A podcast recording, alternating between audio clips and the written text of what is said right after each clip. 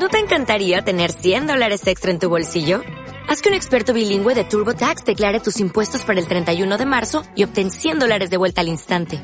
Porque no importa cuáles hayan sido tus logros del año pasado, TurboTax hace que cuenten. Obtén 100 dólares de vuelta y tus impuestos con 100% de precisión. Solo con Intuit TurboTax. Debes declarar para el 31 de marzo. Crédito solo aplicable al costo de la presentación federal con TurboTax Full Service. Oferta sujeta a cambios o cancelación en cualquier momento.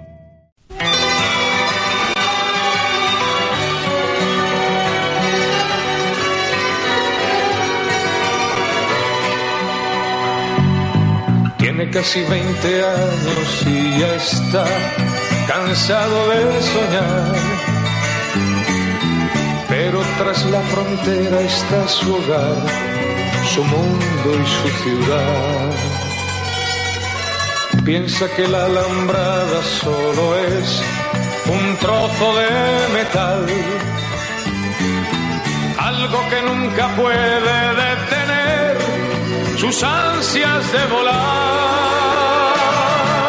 Libre como el sol cuando amanece. Buenas tardes a todos, a todos nuestros queridos oyentes.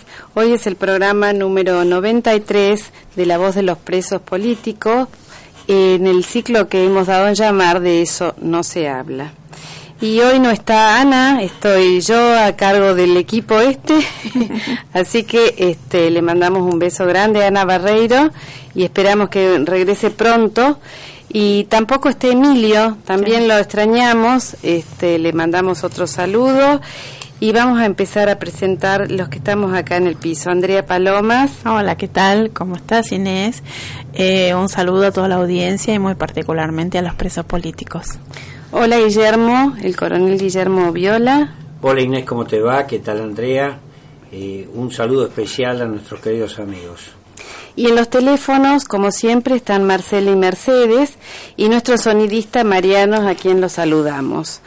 Eh, bueno, estamos muy cercanos a la Navidad. Son momentos en que hacemos un balance de la vida, del año que termina. Es una fiesta de paz y de encuentro. Para muchos de nuestros oyentes son tiempos difíciles. Pasar otra Navidad lejos de los afectos no es deseable para nadie, pero aún es menos deseable cuando la maldad y el revanchismo digitan los destinos de muchas vidas. Pero como todo lo que nos dejó nuestro Señor es una lección ejemplar para cada instante de la vida, hoy queremos recordar la Sagrada Familia, el lugar donde nació y creció el niño Jesús. José y María nos enseñan a ser valientes, dóciles, sacrificados, decididos a llevar con valor los momentos difíciles para alcanzar el plan divino. José soportó el escarnio, la humillación de quienes murmuraban, sin embargo, no se dejó tentar por el orgullo o la cobardía y protegió con su propia vida la vida de María y el niño. Fue un buen padre que derramó afecto y amor a quienes a quien las mujeres cristianas contemplamos deseando encontrar en nuestros maridos muchas de sus virtudes. Le pedimos a nuestro Señor que descienda sobre los presos políticos y sus familias las virtudes de la Sagrada Familia y puedan llevar dignamente el momento difícil, difícil que les toca vivir, para que cuando termine esta persecución y barbarie puedan volver a sus hogares siendo ejemplos dignos de admirar. Todos los que conformamos este equipo de radio, el 24 pediremos a Jesús para que las sillas que hoy continúan sin ser ocupadas en cada hogar de cada preso político pronto lo sean. Y para que cada padre, abuelo, hermano o hijo pronto pueda compartir la Nochebuena con sus seres queridos y pueda celebrar el reencuentro en paz. Bueno, ese es nuestro deseo. Sí, por supuesto. Todo el equipo y yo creo que el de todos, eh, de todos los amigos, lo hago, lo hago extensivo, ¿no? Sí, eh, tengan muy en cuenta nuestros queridos presos políticos que el 24 nosotros cuando eh, brindemos, si es que hay mucho que brindar, no sé, vamos a estar pensando en ellos. Seguro, seguro además, que sí. Además también es bueno hacer notar que tenemos una luz de esperanza, un poquito mayor a otros años. De a poquito esto se va transformando y no creo que pase mucho tiempo en que nuestros amigos alcancen definitivamente que sea justicia y puedan salir en libertad. Es el deseo de todos. Vamos a las efemérides. Eh, recordamos hoy las circunscritas entre el 21 y 27 de diciembre de las décadas del 60, 70 y 80. Con relación a las históricas, el 21 de diciembre del 74 el ERP asesina al ejecutivo gerente de la empresa Hilanderías, Emilio Olmos. El 22 de diciembre del 73, desconocidos asesinan al estudiante Tomás Burns en la ciudad de Córdoba. En la misma fecha, pero un año después, la organización comunista Poder Obrero atenta con explosivos contra el edificio de la financiera Finanfor en la capital federal. El 22 de diciembre, pero del 76, Montoneros asesina al cabo de la policía de la provincia de Buenos Aires, Ramón Muñoz, en Aedo. El 23 de diciembre del 73, el ERP asesina al agente de la policía de la provincia de Buenos Aires, Arnaldo, en Lanús, provincia de Buenos Aires. El 23 de diciembre del 73, perdón, del 74, la misma organización terrorista comete el asesinato del cabo de la Policía Federal Chioni, como consecuencia de un atentado con explosivos perpetrado contra el comisario general Margarida en la capital federal. El 23 de diciembre del 75, la misma organización terrorista asesina al capitán del ejército Luis María Petruzzi en Avellaneda. En la misma fecha, la misma organización asesina al teniente primero Spinazzi, quien se dirigía al regimiento de infantería 3 de la Tablada, en apoyo del batallón depósito Arsenales 601 Viejo Bueno, que había sido atacado por terroristas subversivos en Monte Chingolo, provincia de Buenos Aires. En la misma fecha, esa organización terrorista, con apoyo logístico y de interceptación de comunicaciones de montoneros, fallecen en combate defendiendo el ataque masivo contra el batallón de Viejo Bueno, el teniente primero Spinazzi, el sargento ayudante Cisterna y los soldados conscriptos Caballero, Rúfulo y César. Recordamos que en esa acción de guerra atacaron el batallón depósito de arsenales 201 terroristas.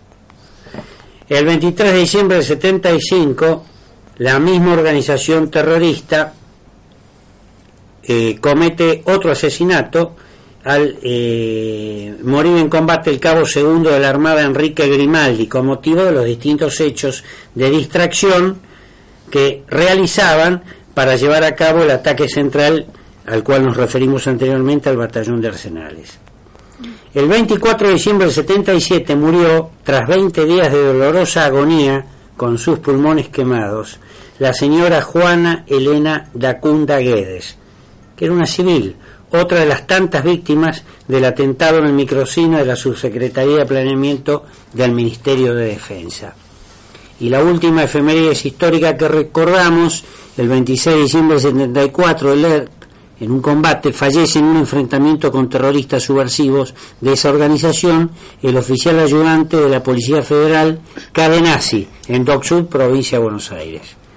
Con relación a las efemérides contemporáneas, los muertos en cautiverio, aquellos que sin estarlo se encontraban bajo proceso judicial, recordamos que el 21 de diciembre del 2006 falleció en cautiverio el teniente coronel Claudio Alberto Franco el 26 de diciembre del 2010, el general de brigada Juan Pablo Sá. Y con relación a fallecidos que recordamos hoy de la Armada en cautiverio, el 22 de diciembre del 2009 falleció en cautiverio de SIGA el suboficial segundo de la Armada, Omar Eizaguirre.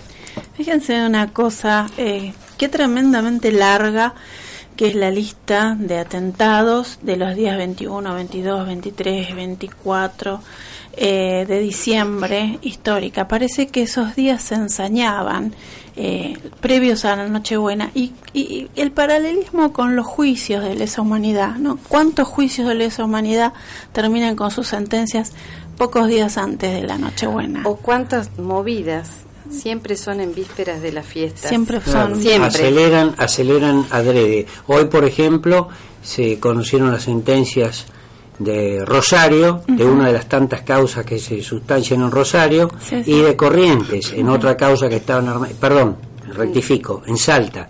Eh, y lo hacen es exactamente como marcás, ¿no?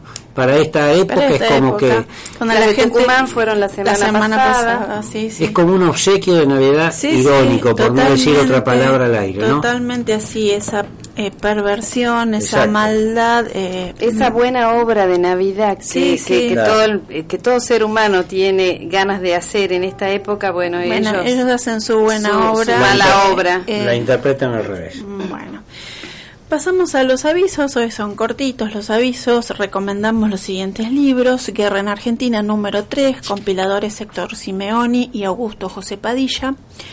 Cuando el relato es una farsa, del autor Nicolás Márquez y el señor Agustín Laje Arrigoni. El otro libro, Orígenes y Formación de las Organizaciones Armadas en la Argentina, cuyo autor es Sebastián Miranda. Y pasamos a los teléfonos para comunicarse con nosotros. Los teléfonos son el fijo 4856-8819, celular 011 15 60 22 30 81. La dirección de mail es de guion bajo eso, guion bajo no, guion bajo c, guion bajo habla, arroba hotmail.com. Para seguir por internet nuestro programa pueden hacerlo a la dirección www.radioidentidad.com.ar o si no, también pueden hacerlo desde la página de Unión de Promociones www.uniondepromociones.info en el portal multimedia. Van a De eso no se habla, escuchar en vivo, cliquean ahí y pueden escucharlo, eh, por supuesto, en vivo. Y si no, en diferido, en la dirección www.ivox.com. Bueno, eh, Bueno, hoy tenemos eh, un nuevo entrevistado que es un amigo de la casa y creo que eh, conviene hacerle una adecuada presentación porque siempre lo, lo presentamos a las apuradas. Se llama, ya todos lo conocen, el doctor, el doctor Nicolás Márquez. Eh, es periodista, historiador argentina y abogado. Ha escrito numerosos trabajos y editoriales sobre asuntos políticos en muchos medios de opinión, como ámbito financiero, la nueva provincia, también colaboró con el Mercurio de Chile o la prensa misma de Buenos Aires. Condujo el programa de radio con los tapones de punta, transmitido por la repetidora marplatense de Radio 10 durante 2004 a 2010. También es docente, 2006. perdón, 2006. También es docente egresado de la Facultad de Ciencias de la Educación. Cursó numerosos estudios sobre terrorismo, contraterrorismo, narcotráfico y crimen organizado, egresando del Center for Hemispheric Defense Studies de la National Defense University en Washington, D.C. Por su trabajo académico y periodista, ha sido premiado en el año 2004 con el premio Jóvenes Periodistas del Futuro y en el 2005 fue distinguido con el premio Jóvenes Líderes, que lo da la Fundación Atlas. Brindó numerosas conferencias en distintos países y publicó, como ya todos conocen, nueve libros, entre los cuales están La otra parte de la verdad, La mentira oficial, El seten- setentismo, perdón, como política de Estado, El canalla, La verdadera historia del Che, La historia de un fracaso, Chávez de Bolívar al narcoterrorismo, El impostor Evo Morales de la Pachamama al narcoestado y Cuando el relato es una farsa, la respuesta a la mentira kirchnerista, que es un libro que habitualmente propagandizamos acá, ¿no? Es su último libro. Es el último libro. Y también es director de la revista digital La Prensa Popular. Sí, es muy interesante, por lo menos yo vi una serie de videos que hizo sobre el, el libro El Canalla, sobre el Che Guevara, eh, realmente aspectos eh, desconocidos del Che Guevara, eh, siempre se lo pinta como un, un joven idealista, un loco lindo, un, ide- un, un guerrillero, pero eh, como, como, no sé, eh, un hippie. Como un romántico. Un romántico. Un romántico. Como es todo, como es toda esa propaganda Pero que quieren él ha hecho una, una investigación tan profunda de, de aspectos, eh, bueno, desconocido sí, pero aspectos muy puntuales de sus viajes, cuando empezó la campaña en Cuba, cuando estaba reunido con Fidel, eh, la, la, persona despreciable que era el Che Guevara. Ahí conocí la, al despreciable Che Guevara. Realmente es muy interesante poder leer. Yo no, no he leído el canalla, pero vi unos videos que él hizo eh, respecto de su libro y realmente me quedé con ganas. Ahora lo voy a hacer en yo las vacaciones. El, yo el libro lo he leído, realmente es una descripción perfecta. Lo paradójico que hoy lo pintan como el ejemplo del hombre nuevo que ellos buscaban y es está encarnada la, la, la, figura de un asesino sanguinario realmente en forma alevosa. Un hombre que ¿no? se bañaba, no le gustaba, o sea, que despreciaba a sus compañeros de, de, de guerrilla. Eh, lo empezaron a llamar el Che así despectivamente porque él se burlaba del acento de otros. Entonces se empezaron a burlar de él y por eso le quedó el Che. Eh. Bueno, mira, yo tengo acá justamente una frase del Che Guevara para los que no saben y lo idolatran. Este señor decía que para enviar hombres al pelotón de fusilamiento, la prueba judicial es innecesaria. Estos procedimientos son un detalle burgués arcaico. Esta es una revolución y un revolucionario debe convertirse en una fría máquina de matar, motivado por odio puro. Sí, claro. Bueno, yo creo que ahora lo que están haciendo los seguidores del Che, que lamentablemente nos gobiernan, son también motivados por odio puro, están matando gente en las cárceles. Hace un, día o dos, no sé, eh, salió Cabandier eh, que fue a declarar en el juicio ESMA y habló de esto, del odio, de que la venganza para él era felicidad. O sea, abiertamente dijo, la venganza para nosotros es la felicidad. Saliendo de un juicio, estamos aclarando que un juicio entonces es una venganza, según esta gente o sea, confesión de parte, relevo, relevo de, pruebas. Y bueno, vamos a ir entonces ahora, mientras eh, podemos a ver si logramos comunicarnos con Nicolás, eh, vamos a ir a las perlitas que siempre damos del nunca más. Y acá podemos contarle una que encontramos, que se trata de una denuncia de desaparición que está en el libro Nunca más de la CONADEP, en la página 19, en la edición de 1984, de un señor llamado Álvarez Melquíades. Bueno, en la, en la versión 2006 del Nunca Más se encuentra ausente, por lo que se puede inferir que está vivo. Apareció. Claro.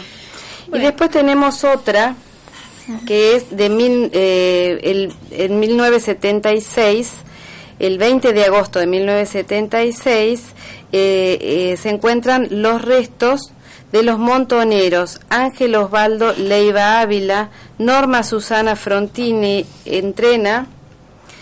Eh, ya, ya tenemos. ah, bueno, entonces te dejo, Guillermo, así vos eh, conducís esta. Nicolás, ¿nos escuchás bien? ¿Cómo te va? Buenas tardes. ¿Qué tal? Buenas tardes. ¿Cómo te va, Guillermo? Bien, bueno, acá nuevamente ya te hemos hecho una presentación más pomposa hoy porque siempre estamos a las disparadas y si bien es cierto que tenemos muy poquitos minutos, pero queremos que nos comentes tu tan interesante último artículo que está dando vuelta por toda la, web. Ha sido, quiero que lo expliques vos para no desmerecerlo en lo más mínimo. Bueno, gracias. Ah, eh, en realidad yo actualicé algunos conceptos que vengo sosteniendo desde siempre, ¿no? que tienen que ver con la injusticia que se viene llevando adelante con, eh, con este problema muy muy grave de los presos políticos que, están en Argentina y que no solamente eh, eh, la, gravedad en sí es un, es un hecho para tratar, sino la omisión y el, y el, absoluta por parte de la prensa independiente política de la oposición que se hacen los distraídos, se hacen los idiotas, mientras el gobierno nacional batalla violenta principios fundamentales del derecho en aras de un revanchismo ideológico y de un revanchismo eh, con, con, aviesas este, jurídicas, eh, digamos. Acá eh, el, el, concepto del artículo es el siguiente. Primer punto, ¿por qué se están llevando adelante encarcelamientos a militares mayores de edad y, y civiles también? bueno, porque combatieron a la guerra eh, en la guerra civil de la Argentina, en la guerra antisubversiva en los años 70. Correcto, pero eso fue hace 40 años. ¿Por qué razón? Bueno, porque hubo crímenes de lesa humanidad. ¿Y qué es un crimen de lesa humanidad? El crimen de lesa humanidad es el ataque sistemático de una población civil. Ok, primer punto, vamos vamos por partes, yo trato de denunciar un poco el razonamiento. Sí. Eh, hubo un ataque sistemático a una población civil, acá hubo un ataque sistemático contra población combatiente, que eran los cielos, Celer, Montoneros, etcétera. ¿Cómo confirmarlo? Bueno, en un libro que yo publiqué en el 2006, en el estilo oficial, yo comparé la cantidad de bajas de los montoneros, del y era exactamente igual ese número a la de desaparecidos y muertos que registra la CONADEP. Conclusión, podemos cuestionar la metodología, la metodología la podemos, eh, en fin, eh, puede gustarnos o no, la, podemos hacer las críticas que, cada uno quiera, pero queda claro que si hubo un ataque sistemático, no fue contra población civil, que es la población civil, por definición es población desarmada, en al conflicto. Entonces, acá sistemáticamente se combatió la guerrilla. Te puede gustar el mecanismo, te puede no gustar el método, uno discutir hasta las 6 de la mañana. El plan sistemático se dio contra la guerrilla. ¿Murió algún civil que no tenga nada que ver con todo eso? Es probable y es lamentable. No conozco una guerra que esto no suceda, pero en todo caso, esos episodios forman parte de algo sistemático, sino de algo aislado que hay que lamentar, por supuesto. Exacto, Nico. Y mira, primer punto, ¿no? Sí. Eh, segundo, punto, sí. el delito, disculpame que me estoy con mucha bronca con esto que está pasando. El segundo tema sí. es que el plan, el delito de lesa es un concepto jurídico, está contemplado en los tratados de derechos humanos, y los tratados de derechos humanos son aplicables en tiempos de paz. Y como Argentina vivió una guerra, lo que se aplica es otra normativa. ¿Y qué determina? Si eso fue una guerra, lo determinó la justicia de Alfonsín. Exacto. cuando se jugó la Junta Militar se determinó como una guerra interna revolucionaria y que y, ese fallo después fue eh, ratificado por la Corte de Alfonsín. Por consiguiente, si el derecho argentino determinó que aquello fue una guerra, más podrían aplicarse tratados de derechos humanos porque los tratados de derechos humanos se aplican para tiempo de guerra. Y en el, en el tercer punto del artículo, pongamos que hubo crímenes de lesa humanidad, que a mi juicio no lo hubo por lo que te estoy comentando. Sí eh, si hubiese existido tal cosa, de todas maneras sería inaplicable porque el delito de lesa humanidad, esto ya muchos lo saben bien, eh, se incorpora en el derecho argentino después del Pacto de Olivos, o sea, en los años 90, eh, y lo es aplicable a la década del 70 tiene que ser la legislación vigente en la década del 70. La lesa humanidad no existía como tal. Entonces se está violentando además el principio de retroactividad de la ley. Bueno, no quiero entrar en tecnicismos jurídicos, pero es tan grave lo que se está haciendo que independientemente de la ideología que uno tenga, si uno defiende por principio el Estado de Derecho, tiene que oponerse a que existan eh, presos en Argentina como motivo de educación de lo que pasó en la década del 70. El otro día, en un reportaje que me hicieron, yo tengo posición tomada respecto a la guerra antisubversiva que se vivió en la década del 70, cualquiera que me conoce lo sabe. Pero si mañana eh, se decidiese eh, perseguir guerrilleros, con quienes no tengo ningún vínculo de simpatía ideológica, mi razonamiento sería el mismo. No podés condenar a un guerrillero en el año 2013 2014 por una bomba que puso en el año 75, 77, en un contexto de guerra civil, etcétera, etcétera. Los argumentos que estoy dando serían los mismos. O sea, yo trato de extraerme de mi postura ideológica que la tengo. Pero acá lo que se está buscando es el Estado de Derecho. Y se hacen los idiotas, los de la oposición, algunos por cobardía ideológica, me refiero a los del PRO, que se hacen los distraídos constantemente, aunque en el fondo quizás tengan simpatía por el hecho de que se haya reprimido a los subversivos, hoy estaríamos viviendo en un estado castrista, y otros por el progresismo bobo, el novismo, la oficialidad que operan muchos partidos de la oposición, hacen la vista gorda, y nadie tiene eh, bueno, el programa de ustedes lo dice muy bien, de eso no se habla. Mira, Nico, eh, lo que vos... ¿Cómo se dio eh, el, el, sentido básico de la garantía jurídica en nada de un revanchismo ideológico que es desde el punto jurídico sustentable. Exacto, mira, lo que vos eh, acabas de expresar con absoluta claridad es lo que de una forma u otra cada programa venimos machacando. Y dijiste un concepto central. En la causa 13, la junta que jugó los comandantes dijo que acá hubo una guerra revolucionaria. Y paradójicamente, ningún tribunal, ningún circo judicial que se sustanció desde el 83 hasta la fecha volvió a hablar de eso. Vos en tu artículo haces un análisis evidentemente descarnado y real de lo que pasa. Ojalá todos dijeran las cosas con la claridad con la que las expresás vos, ¿no?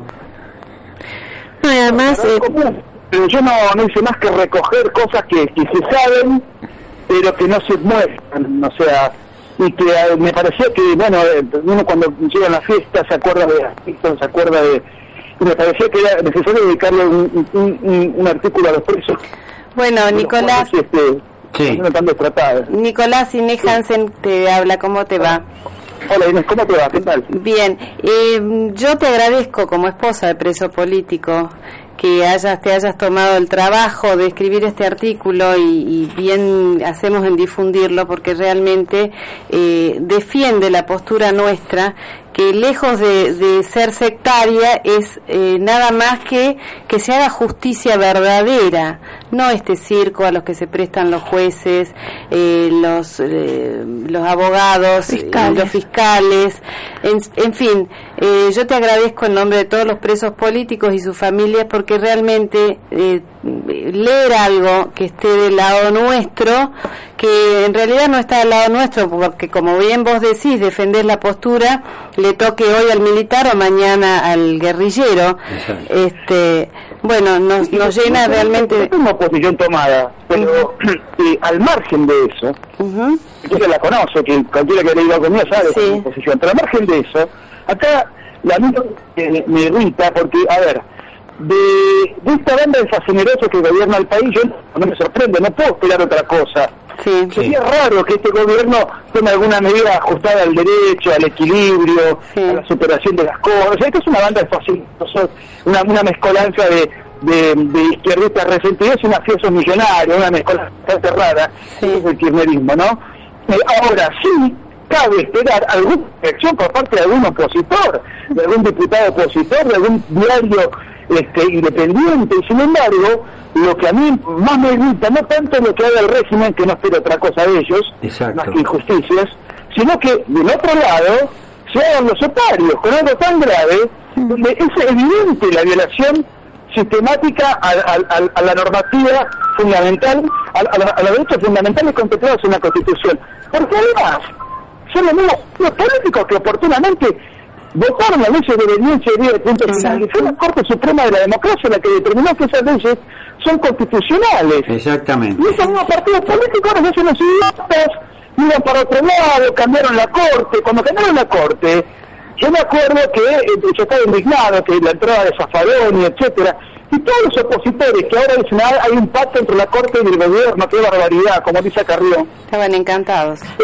Claro, que estaban encantados con la entrada de Zafarón y de toda esa camarilla que vino a, a, destruir lo que quedaba de Estado de Derecho en el año 2003 en Argentina. Esa es la posición que tenemos y eso me preocupa más que el gobierno, porque el del gobierno no, no espero de, cosas... Exactamente, y de la oposición tenemos lo que vemos. Bueno, Nicolás, mírate, el tiempo acá vos sabés que es tirano, esta frase la dicen en todos los programas, pero es la realidad. Es nuestra así también. Que, así que te, te, bueno, te saludamos y te convocamos como siempre, cuando quieras algo, nos llamás, te sacamos al aire y cuando, cuando este, andes por Buenos Aires y querés venir a los estudios, te esperamos encantados.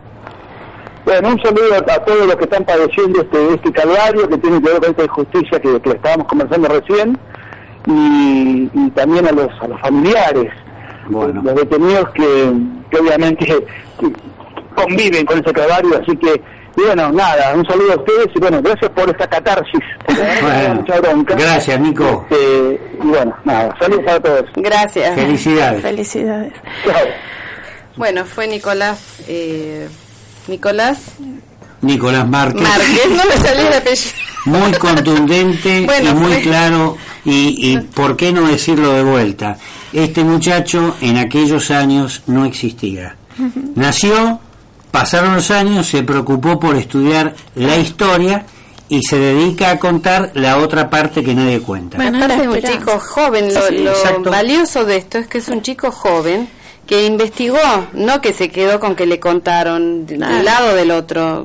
Todos sus libros son todos documentados, se hace una investigación exhaustiva. Hay toda una generación de chicos que están investigando y que no se quedan con la historia oficial, ahora están haciendo un una documental sobre el secuestro de la Rabure en Rosario. Y cada vez hay más chicos que aparecen. Y lo están haciendo como una tesis, como una tesis para eh, la universidad y lo fueron a ver a la Rabure. Bueno, esto nos da mucho entusiasmo porque ya sabemos que la historia oficial invade, intoxica y envenena. Es bueno que haya gente que hable de la otra parte de la verdad. Sí, sí, es, que, los argumentos de, este relato van cayendo como cortina de plomo. Claro, y la gente se va dando cuenta, exactamente.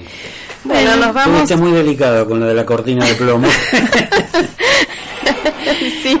Bueno, eh, vamos a un corte y como estamos cercanos a la Navidad, un buen villancico dedicado al Papa Francisco. Ah. Eh, eh, la versión es Palito, no, el autor es Palito Ortega. Así que bueno, ¿lo escuchamos. Viene bien.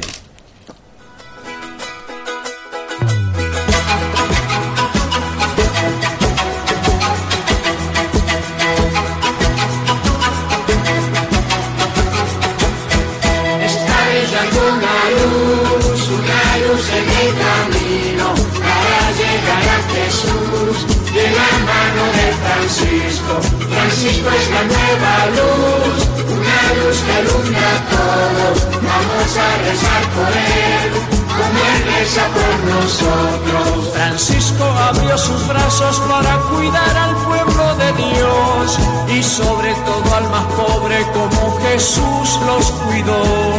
Llegaste del fin del mundo con la divina de anunciarle a tus hermanos el Evangelio de Dios. Está brillando una luz, una luz en el camino para llegar a Jesús de la mano de Francisco. Francisco es la nueva luz, una luz que alumbra todo. Vamos a rezar por él, por nosotros. Vamos a seguir tus pasos, que nuestra guía sea tu voz. Queremos ir de tu mano, ir al encuentro de Dios. El mundo está celebrando porque encendiste una nueva luz, porque siembras tu palabra de amor igual que Jesús. Está brillando una luz, una luz en el camino Jesús de la mano de Francisco. Francisco es la nueva luz, una luz que alumbra todo. Vamos a rezar por él, como él reza por nosotros.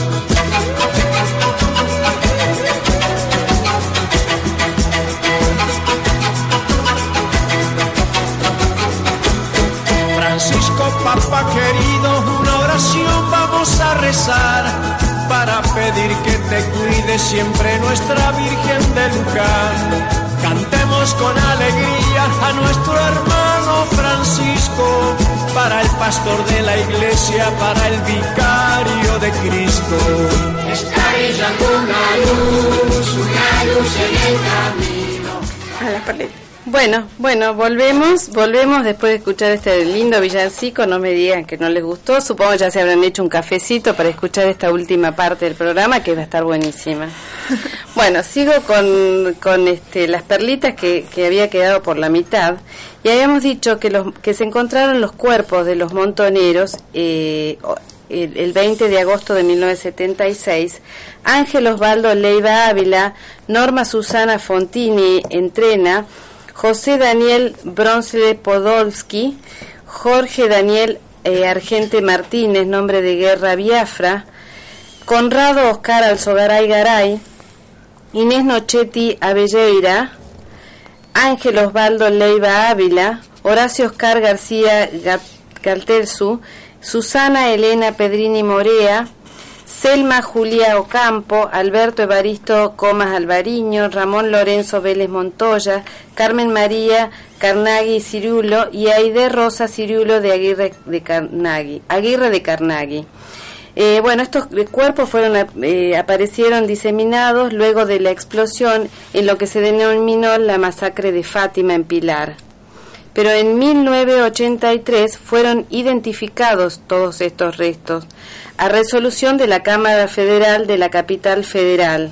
Pero resulta extraño que nunca más de la CONADEP, en, la edición 2006, en la página 51 del primer tomo, siga los siga sosteniendo como desaparecidos. O sea, es todo muy raro. Sí, claro aparecen como desaparecidos y después como asesinados. Claro, te das cuenta. Y son varios, no es uno o dos, no puede haber un error. Son creo que Honestamente, con estas perlitas se podría hacer tranquilamente la otra parte de la verdad del libro Nunca Más. Y creo que se está haciendo. Creo que se está haciendo. Sí, ¿eh? sí, porque vale oro. Si no me equivoco, se está por, se está por, eh, lanzar. lanzar. Se ha publicado ya está, pero va a ser un bestseller, seguro.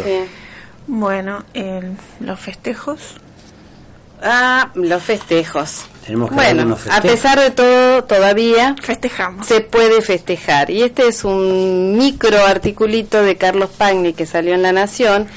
Y dice, llega fin de año y se multiplican las fiestas. Festejan los fiscales de Alejandra Gil Garbó. Se sacaron de encima a José María Campagnoli, que quiso investigar a Lázaro Báez. El volante anuncia, el 20 de diciembre la Procelac tira la casa por la ventana. Alfaro 323 a Casuso. También Daniel Angelici, el presidente de Boca, tiene motivos para de festejo. Si bien se mostró apesadumbrado por los hinchas del club de Mauricio Macri, porque destrozaron la ciudad de, de Mauricio Macri, prometió para el 2014 otro tipo de celebración este año solo, solo pudo organizar eh, una para él y su staff. Fue más civilizada. Navegaron por el río en una virtuosa embarcación para recibir, eh, eh, en realidad, sí, para recibir el 12 del 12, mirando la ciudad, champán en manos desde la borda. Mira que el presidente de tu club, Guillermo. Sí, pero eh, hay algo que yo quisiera agregar. Eh, los muchachitos estos, los delincuentes que hicieron los desmanes, ahí había más gente que no precisamente, no voy a defender al club por el cual soy simpatizante, pero ahí había de todo. Y fue una gran movida, muy organizada, lo que es... Eh, llamativamente preocupante es que se repitió exactamente lo del año pasado y peor aún, en el mismo lugar. No había seguridad, no había nada. Yo en el programa pasado dije, ¿por qué autorizaron? Claro, de eso vuelta? no se entiende. Porque... Pero acá aprovecharon la volteada, varios, ¿eh? Claro. Aprovecharon la volteada y... Y como siempre, a río revuelto... Exacto. Aparte es imposible contener esa cantidad de gente, no, sé. Fue un... Bueno. Bueno, y también festeja Cristóbal López, colega de, Angeli, de Angelici, en el negocio del juego, que la legislatura de Chubut acaba de renovarle la concesión de sus, de sus casinos, por unanimidad y a libro cerrado. Qué suerte que tiene, Dios Como a él le gusta, como a Cristóbal López. Qué bien. Y festejan las madres de Plaza de Mayo, esperando el decreto que les condonará y ya, ya está, ya, ya se lo condonaron, de 200 millones del Estado Nacional la vida es una sola y hay que festejar. Y además que les van a pasar al Estado la Universidad de las Madres, que corre eh, serio riesgo por todas las deudas que todo el tendal de deudas y cheques sin fondo que han dejado.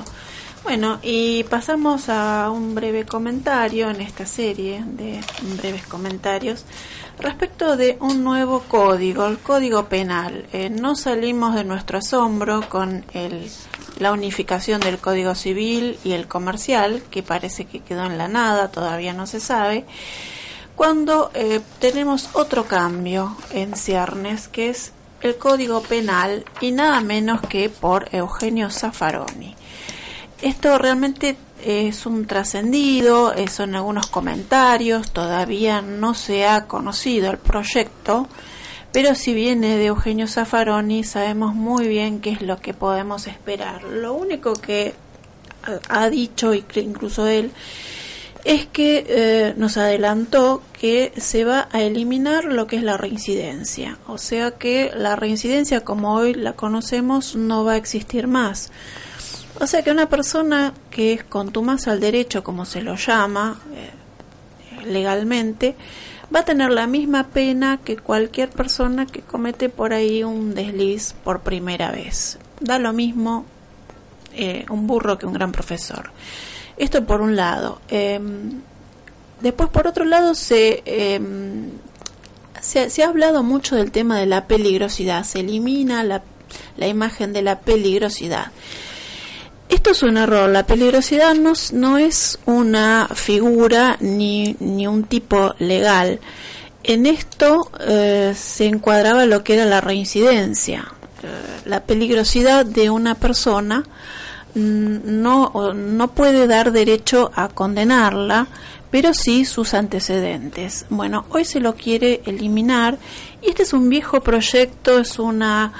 Es, eh, o sea, los teóricos del, del, progresismo y del garantismo y abolicionismo quieren eliminar lo que es la reincidencia, incluso eh, dar, dando la vuelta, la reincidencia al revés. Y esto no es un invento ni es una fantasía. A mí me lo enseñaron en la facultad. Esto me lo enseñaron en la facultad un profesor muy garantista que era Marcelo Sancinetti, que eh, la, reincidencia debía darse al revés. Aquel que cometía eh, muchos delitos cada vez tenía que dársele una pena menor porque demostraba su incapacidad para ajustarse a la ley. Entonces, si esto es increíble, Sí, sí, esto me, a mí me yo sufrí y tengo que decirlo de esta manera, yo sufrí la Universidad de Buenos Aires durante los años 90, así que esto no empezó con los Kirchner. Yo esto lo, lo sufrí y el que no opina como dicen los garantistas no aprueba. Exacto.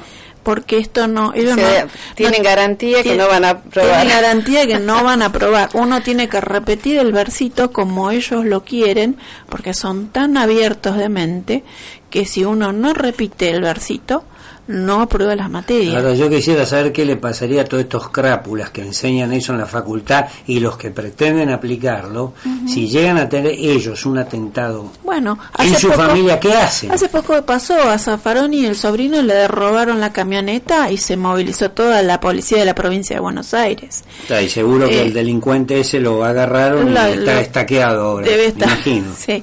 O sea que esto es muy lindo cuando se le aplica a los demás. Claro, exactamente. Pero bueno, eh, estamos expectantes de este nuevo código penal que si viene eh, de el penalista Zaffaroni estamos en el horno. El código este se escribe con K, me imagino. Código y seguramente, seguramente código. Bueno, Zaffaroni nos dio unas imágenes, unos tipos legales muy eh, interesantes. Mm, o sea, abusar de una menor de 8 años con la luz apagada era no era tan grave porque era un la luz estaba apagada. la luz, apagada era menos desfavorable para la menor qué mente retorcida y enferma esto lo votó en esto es un caso el caso Tiraboski que es muy conocido. Después eh, o dejar un auto en la calle no, era era una res nullius. Res nullius es una cosa abandonada o sea yo saco la heladera que no la quiero más porque no la no me anda y la saco para que se la lleve el botellero eso se llama res nullius bueno un auto estacionado para Zaffaroni era una res Nullius, el que se lo llevó, se encontró la luz y se lo llevó. No era un delito. O, sea, que hay que felicitarlo al que se lo Claro, porque está eh, Ahora aquí, limpiando la calle. Qué, hipocresía, porque no viven ellos con esos códigos. No, pero eso, eso es para la gilada. Yo, Haz lo que yo digo, pero no lo que yo hago. Yo, he sufrido, yo he sufrido a Zaffaroni. Eh, Zaffaroni una vez me hizo un juicio y en ese momento no me parece que fuera tan garantista.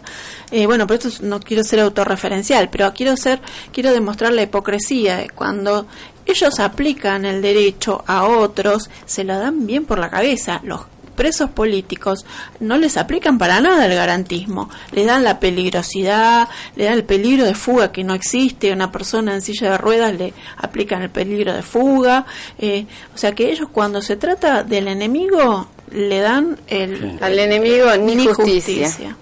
Bueno, eh, yo antes quisiera un minutito, esto no salimos del libreto totalmente. ¿Ustedes tuvieron cortes de luz? Sí. Sí. Bueno, yo estuve con 18 horas, que no es nada al lado de toda la gente que está sufriendo realmente los cortes de luz espantosos. Y bueno, tantas horas mirando el techo así sin saber qué hacer, porque uno de pronto no tiene computadora, no tiene televisión, no, no puede planchar, no puede, No puede cargar el celular. no puede cargar el celular, no puede hacer nada. Digo, pero pucha, si no, si tenemos que comprar una bomba de achique porque se inunda las, las cocheras cuando caen dos gotas. Si tenemos que comprar un generador cuando se corta la luz cuando hace calor. Si tenemos que mandar a nuestros hijos a las escuelas privadas porque las públicas no, no son buenas. Si tenemos que tener una obra social buena o sin una prepaga porque el Estado los, en los hospitales no nos brinda la salud. Y si nos tenemos que comprar armas Para defender. para defendernos, ¿para qué está el Estado? Para nada. Para cobrar impuestos. ¿Para qué está el Estado?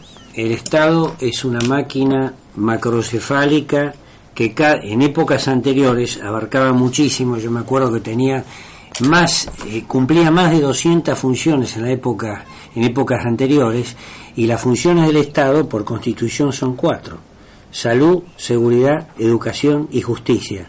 En este país las cuatro no las cumple o las cumple mal o las cumple a medias, por no decir casi nulamente, y cumple 196 funciones más. Claro. Claro. Que ahora deben haberse achicado y están en aumento otra vez, porque parece que ahora la luz quieren estatizarla. Eh, ¿viste? Yo Hoy, hoy estaba mirando televisión antes de venir y vi un programa en que eh, mostraban un operario de estos terciarizados que hacen los arreglos y dicen, estos cables tienen 30 años de antigüedad. Exacto, no han hecho inversión. No han hecho jamás, nada. Los jamás. 30, los No. 30 años de democracia que tanto festejaron. No han hecho nada. ¿Festejaron ¿no? qué? Se robaron, 30 años de manipulación robaron- de personas. Se robaron los subsidios que les Claro. que le daban. Y además- Eso es- eso sin controlar, Sí. sin Recordemos hacer que- nada. recordemos que muchos políticos que hoy se rajan la vestidura con los cortes de luz criticaban a gobiernos anteriores Claro. que no habían hecho nada de inversión en cuanto a este tema. No, y- y, seguimos igual. Y cuando se le advertía a esta señora, que no la quiero nombrar, que estábamos eh, por entrar en una crisis energética, se burlaba y todo su gobierno se burlaba de aquellos que hablaban. ¿Y dónde está la crisis? Claro. ¿No ven que son unos agoreros? ¿Dónde está la crisis? Yo Bueno, lo que pasa, Andrea, es que porque nosotros compramos aire acondicionado, Claro, la culpa es nuestra. la culpa es nuestra también. ¿A Ustedes te tienen, parece? ustedes tienen buena memoria y me pueden ayudar, quizás. Eh, el otro día hubo un político, un crápula, eh, concretamente ayer, que salió a decir lo que pasa que la gente usa mucho aire acondicionado. Por eso se producen los cortes Bueno, de que luz. vaya a la FIP. ¿Quién fue ese? que vaya a la FIP y vea ¿Quién cómo fue está ese? el ¿No habrá sido. Fernández? Coqui, ¿no era Coqui? Fernández no fue. Creo que fue Fernández. Ah, mira. Yo le preguntaría a este señor, ¿qué tiene en la casa? Que vaya Si la- ventilador de techo, Que ventilador vaya a las de pie, reparticiones públicas para que vea cómo ponen el aire acondicionado. Bueno, es el mundo al revés. Bueno, ya hicimos la catarsis, yo ya me, me saqué esta mufa de la falta Sí. de, Yo todavía no. de luz. Ahora llegamos y está cortada la luz de vuelta. bueno, hacemos una breve referencia a lo que hace ocho días se desarrolló en la ciudad de Rosario. Eh, allá eh, tuvimos una conferencia y charlas informativas de actualización. La conferencia fue dada eh, en el, digamos, abierta al público, a personal militar retirado, a familiares, civiles, allegados, a todo aquel que le interesara, y versó sobre la situación actual por la cual atraviesan eh, nuestros amigos, los presos políticos. Eh, se hicieron algunas apreciaciones con respecto a la situación judicial y cómo evoluciona y, probabilidad, eh, apreciaciones de probable evolución a futuro, ¿no? También se llevó a cabo, se llevaron a cabo, perdón, dos visitas a las unidades penitenciarias de Rosario. Una fue al penal policial y otra fue a la unidad carcelaria 3 del Servicio Penitenciario Provincial. En esos lugares eh, se impartió una charla informativa de actualización eh, a todos los presos que estaban en esas cárceles, poniéndolos al tanto de cómo va la cosa, porque convengamos que no tienen acceso a salvo que tengan por ahí una radio, un televisor viejo, no tienen prácticamente acceso a ninguna información, están pasando por eh, penurias bastante marcadas y mal no les vino, además de la consabida visita desde el punto de vista humanitario, el tema informativo. Bueno, y en esta seguidilla de comentarios breves, vamos a hacer, vamos a entrar en el cholulismo. El señor Echarri, eh, Pablo Echarri, si no me equivoco, fue escrachado en un supermercado de San Isidro eh, y tuvo que retirarse en un supermercado en La Horqueta, luego de que los clientes comenzaron a abucharlo y silbarlo, tuvo que eh, retirarse porque realmente se estaba poniendo bastante violento. Y esta es la tercera vez que Charry tiene que retirarse de un lugar público.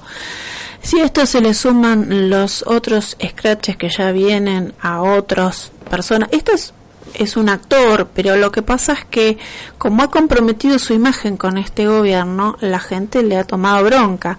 Esto generalmente se le hace a los políticos y a los funcionarios. Ahora, como los actores eh, quieren ser parte del modelo, tienen que también, eh, o por lo menos, no sé si corresponde o tienen que hacerlo, pero la realidad es que van a pagar junto con los políticos eh, el, el desgobierno que, eh, estamos viviendo. Se hagan cargo. si, si prueban las mieles del poder, también van a tener que sufrir las consecuencias. Esto es lo que está pasando. No digo que esté bien. Yo no sé si está bien pero está pasando. Y, le, puede pasar lo mismo a Andrea del Boca. sí, y le pasa. a Andrea del Boca se tuvo, se tuvo que ir de un aeropuerto, según yo sé, que ella, eh, es más, ella quiso pasar por adelante, o sea, no quiso hacer la cola y casi la cuelgan, ¿no? Pero claro, imagínate cómo estarán encantados porque tienen todos los créditos a disposición para hacer telenovelas, tiras. Todas malas, de mala calidad. Ese es un termómetro más de lo que está sintiendo la sociedad, ¿no? Que como bien decís vos, no es correcto que se haga, pero, pero pasa. pasa. Y, es el termómetro que marca. Y está bien que aguante la, la ficción, pero que aguante a costilla de, de, otros, pero no de, bolsillos privados, pero no de nuestros bolsillos. No, obviamente, porque ellos estén con el gobierno, no puede ser que un, el Estado le esté pagando, le esté produciendo eh, sus programas. Eh, voy a hacer referencia ahora, eh, un resumen, porque es un artículo muy largo, a un artículo que escribió Carlos Viana, denominado, o titulado mejor dicho, ¿Qué democracia? del 10 de diciembre. Él hace un repaso de lo que sucedió en el país a 30 años de la asunción de Raúl Alfonsín y llega hasta ahora. Y lo más eh, importante del artículo, que está muy bien redactado, eh, lo más importante que hay que destacar es que él menciona inseguridad, saqueos, más de 35.000 asesinatos, 80% de los medios en manos del Estado o en manos de empresarios amigos, persecución de opositores mediante la justicia dicta al gobierno o con la FIP, código civil que prácticamente impedirá accionar contra el Estado, lo que comentabas vos, Andrea, anteriormente, 1.600 presos, en ese momento ya estamos llegando, pasamos los 1.700 presos políticos, juzgados inconstitucionalmente, una dictadura encubierta, la Corte Suprema que viola la Constitución y la libertad de prensa, terroristas indemnizados por haber atacado a la Argentina, asesinando en nombre de potencias totalitarias extranjeras, un pacto inconstitucional con un Estado terrorista que asesinó a 100 argentinos, corrupción generalizada y una gigantesca impunidad. Alfonsín dice Viana, considerado el fundador de la democracia o el padre de la democracia, fue abogado de Mario Roberto Santucho, terrorista del ERP, eh, la cabeza visible del ERP en aquellos años, y otros asesinos de Obra Salustro, empresario de Fiat. Dijo Alfonsín, mi defendido pertenecía a un ejército que se oponía a su enemigo. El enemigo al cual hacía referencia Alfonsín eran las Fuerzas Armadas Argentinas. La sociedad. Sí, pero en ese artículo se refería a las Fuerzas Armadas Argentinas. Alfonsín hizo condenar a militares contrariando expresamente el artículo 18 de la Constitución. Dio una amnistía de 3 por 1 a los terroristas asesinos presos y para justificarla al mismo tiempo aplicó el 2 por 1 a los delincuentes comunes. Dio empleos públicos a exterroristas, entre los que se encontraba uno de los asesinos de María Cristina Viola, de 3 años de edad. En el 89 hace mención el artículo, se produce el ataque al cuartel de la Tablada. Se entregan las islas Pecton, Lennox y Nueva a la ocupación invasiva chilena. Empieza a enumerar, Diana, toda la serie de desaguisados que se fueron sucediendo. Habla de la corrupción impune de los casos, los pollos de Mayorín, ah. los 100 millones que desaparecieron del Banco Central. ¿Se acuerdan de los pollos de Mayorín? Sí, sí, los 3 mil millones en rojo del Banco hipotecario. hipotecario. Los 1.200 de la prefinanciación de exportaciones con Leconte, etcétera. Habla de la, eh, en el artículo de la hiperinflación más grande de la historia argentina gracias a su política estatizante y autoritaria. Después salta al gobierno de Menem. Dice que su mérito terminó con la peor hiperinflación de Argentina y una de las mayores de la historia mundial. Habla de Dualde, por su parte, por supuesto, un gran índice de corrupción. ¿no? Después habla de Dualde Dice que fue el autor de la devaluación brutal que transfirió 55 mil millones de dólares de los argentinos a quienes apoyaban esta medida y fue el creador, el inventor, mm, la madre de Néstor Kirchner, este. sabiendo quién era Néstor. Después habla de Néstor. Fue el padre de la criatura. Fue el padre de la criatura. Después habla de Néstor y Cristina Kirchner y dice Viana que derogó la ley de punto final y la obediencia de vida, que hemos hablado largamente en este programa mediante esta derogación y jueces cómplices o atemorizados mantienen detenidos con juicios y testigos dudosos, además de inconstitucionales, a cerca de 2.000 personas, indemnizó a los terroristas que atacaron la nación, entrenados por la Unión, ex Unión Soviética, para imponer un estilo totalitario marxista-leninista, la corrupción gubernamental alcanzó los mayores niveles de la historia argentina. Y el artículo sigue avanzando, pero termina con un dato muy pesado. Dice, el mito del costo de la democracia recuperada.